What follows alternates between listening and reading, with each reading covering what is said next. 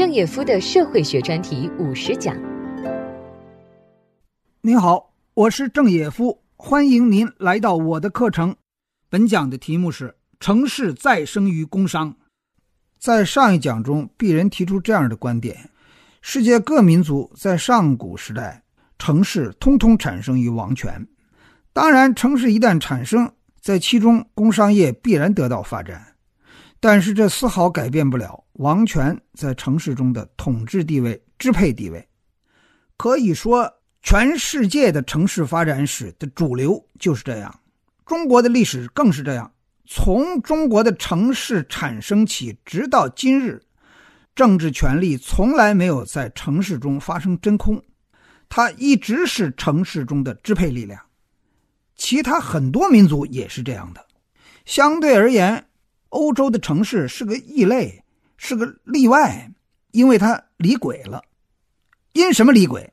因蛮族入侵。蛮族入侵开始于公元三四世纪，到了五世纪的时候，蛮族入侵导致了西罗马帝国的灭亡，从此欧洲陷入中世纪。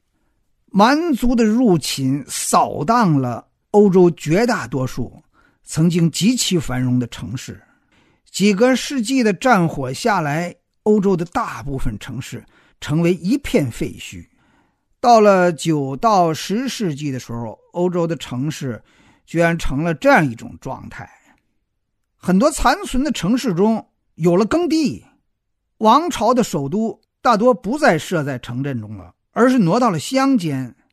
残留下来的最大的城镇才多少人？才三千人。您知道同期的东罗马帝国的君士坦丁堡多少人口吗？百万人口。在中国，长安、洛阳不止一两个城市都是百万人口的。由这个对比，您可以看到欧洲的城镇衰落到了何等程度。呃，我们说了，连这个王朝的首都都挪出去了，那把城镇权力交给谁了？交给教会来守护。而教会留守在城镇中，在当时基本上是在做两件事情，一个事情还是传教，第二件事情呢，就是他来支持、来促使城镇中继续定期的搞集市、搞贸易，人们还得生活嘛，民生还是要紧的。除此之外呢，他还在做着一项他的本宫戏了，一个人道主义的曲目，就是庇护。逃亡的难民，那时候逃亡的人可是越来越多呀。农奴啊不堪忍受奴隶主在庄园中的压迫，隔三差五就有农奴从那儿逃亡出来。而当时的欧洲的法律规定呢非常有意思，就是逃出来的难民，如果逃出来一年以上了，就不予追究了。那这个法律的缺口，给了难民走出。封建主的庄园这样一线生机，他们就不断的从庄园中逃出来，到城里，先是投奔教会，受教会的庇护，这样慢慢的在这段中世纪的历史当中，商业团体、手工业团体得到了发展。商业团体呢，慢慢的从行商转变为坐商。初期的时候呢，经济非常衰落。做商是吃不上饭的，你做手一地嘛，没有这么多购买者，那你必须走起来。今天在这个地方卖，明天在那个地方卖，打一枪换一个地方。但是后来经济慢慢的复苏了，就做手一个地方也不断的，今天有顾客，明天还有顾客，后天还有顾客，那我就不必再行走了，我就坐下来吧。这样做商产生了。开始呢，这些商人呢还在城市的外堡。就是在城墙外面，贴近城墙外面安营扎寨。先是行商嘛，从一个城镇的外堡，第二天走到另一个城市的外堡，后来变成做商了。做商开始呢，也是在一个城镇的外堡，在这安营扎寨。那么后来呢，又赎买城镇里面的人，因为我们有点钱了嘛，把你们给置换出去，要多少钱吧？于是我就进入城市内了，开始作为做商了。这样呢，城市当中商人团体开始慢慢的壮大。我们再说手工业团体，刚开始呢，这些手艺人嘛，靠教会庇护。后来这些手艺人的群体越来越大，教会也庇护不过来了，他们开始了自保的意识。我们团结起来，组织起来了行会。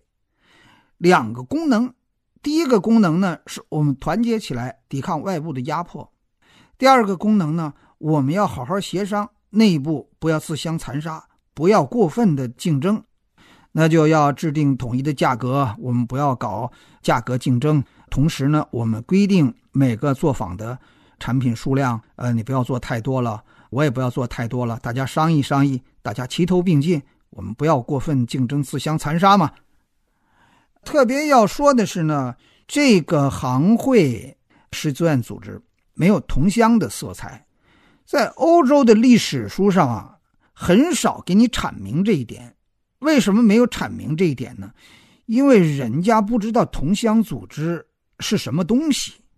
就像我们中国人不太知道志愿组织是个什么东西一样，但是我们可以呢有把握的推论出他们不是同乡组织。为什么是这样呢？前面说了，按当时法律规定，如果你逃亡在外一年多了，那就不能追究了。但是同时也规定，在一年之内，如果有人认出你是从哪个庄园跑出来的人。当指认你的时候，说对不起，你必须回去重新为你的封建主效力。那你想，这样既然是这样的法律规定，那谁愿意跟同乡泡在一起啊？那保不住谁来指认你一下，你就必须得回去了。所以就说那时候的欧洲的行会是非同乡的组织，是自愿组织，是由陌生人团结起来组织起来的，互助抵抗外部压迫。我们之间共存共荣的这样一个组织。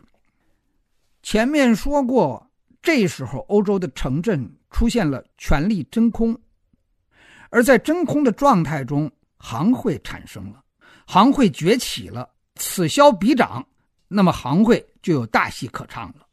首先是嘛，他们在城市讨生活，总是需要秩序的。那这里权力真空了，那秩序怎么来呢？我们来制定秩序。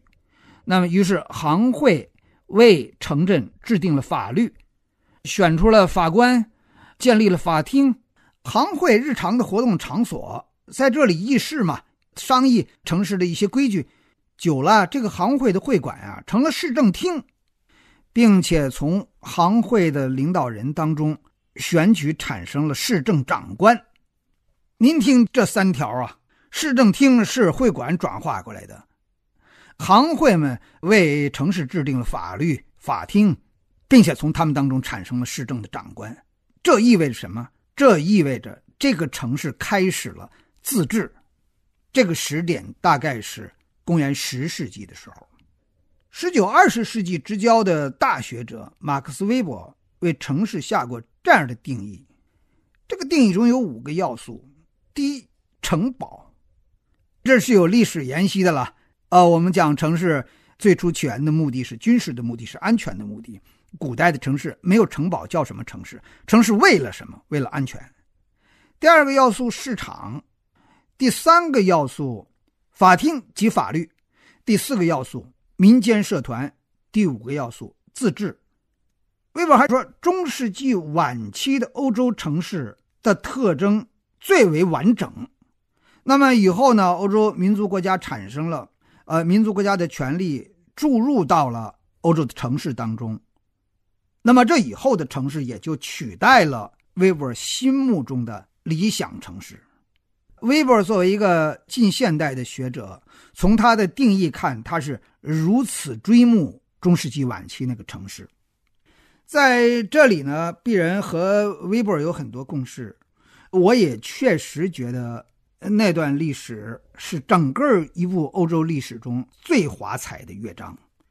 当权力真空的时候，商人、手工业者的组织居然挑起了大梁，居然唱出了大戏，给这个社会重新奠定了秩序。行会在欧洲的城市中存活了五百年，在十四世纪的时候。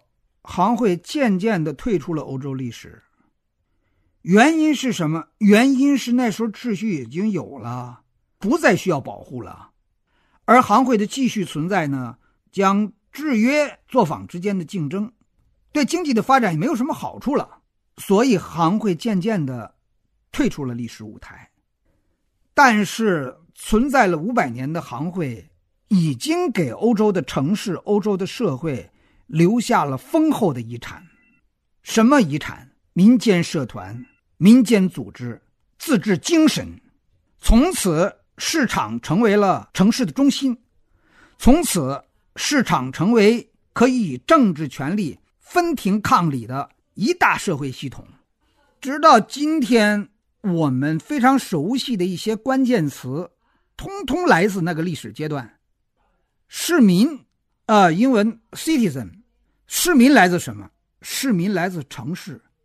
哎，这废话，市民不是来自城市，来自哪儿？市民，市民的嘛。但是这个有特殊含义的 citizen，这个市民，可不是来自通常的一般的那个城市。而是来自欧洲中世纪晚期的那个特定历史阶段的城市。我们还熟悉一个词汇叫市民社会 （a civil society），同样来自那个特定历史阶段的城市，因为在那个历史阶段中是自治的，在那个历史阶段当中，人们有了自治的概念，人们有了权利的概念。走过了那个历史阶段之后。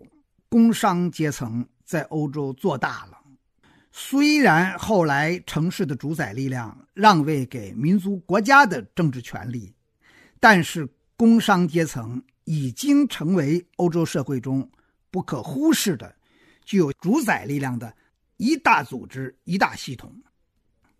我们回过头来比较一下同期的中西城市历史。从中世纪开始，西方的城市陷入权力真空，以致相对中国的城市没有发生过这样的情况，权力从来没有真空。欧洲的城市当时处于封建社会的状态中，是不准农奴随便流动的，不准擅自走出庄园流动到城市当中。而同期的中国社会呢，早就走出封建时代了。封建时代结束于秦王政以后，是帝制的社会结构，是可以流动的。欧洲的社会因为不可以流动，所以产生的流动是零星的，是非组织的，是个体的逃亡。而中国社会中呢，因为可以流动，既然可以流动的话，为什么要个体的孤单的流动呢？那不是风险太大吗？所以自然而然产生的流动都是组织化的流动。都是同乡的结伙的流动，并且是有城市当中先进城的我们的老乡们做内应，比如我们的老乡们在城市里操持什么行业啊？操持理发，已经干得挺成气候了，把这个信息传递给我们，呃，我们五六个人就又出发了。到这以后跟他们接上头，他们帮我们打理一下，我们也操持理发业。那时候中国城市当中是准许流动的。所以发生的流动是组织化的，是同乡之间的结成团伙的流动。那么到了这个城市当中，同乡们也要结成他们的组织，是什么呢？就是同乡会。而欧洲个体流亡到那儿以后，久而久之，为了不受欺负，为了不自相残杀，也结成了组织。什么组织呢？自愿组织，行会。中西方的这种组织结构。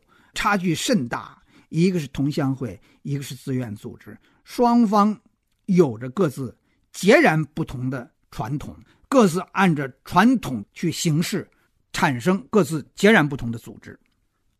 中国古代是这个样子，城市中政治权力从来没有真空，可以流动。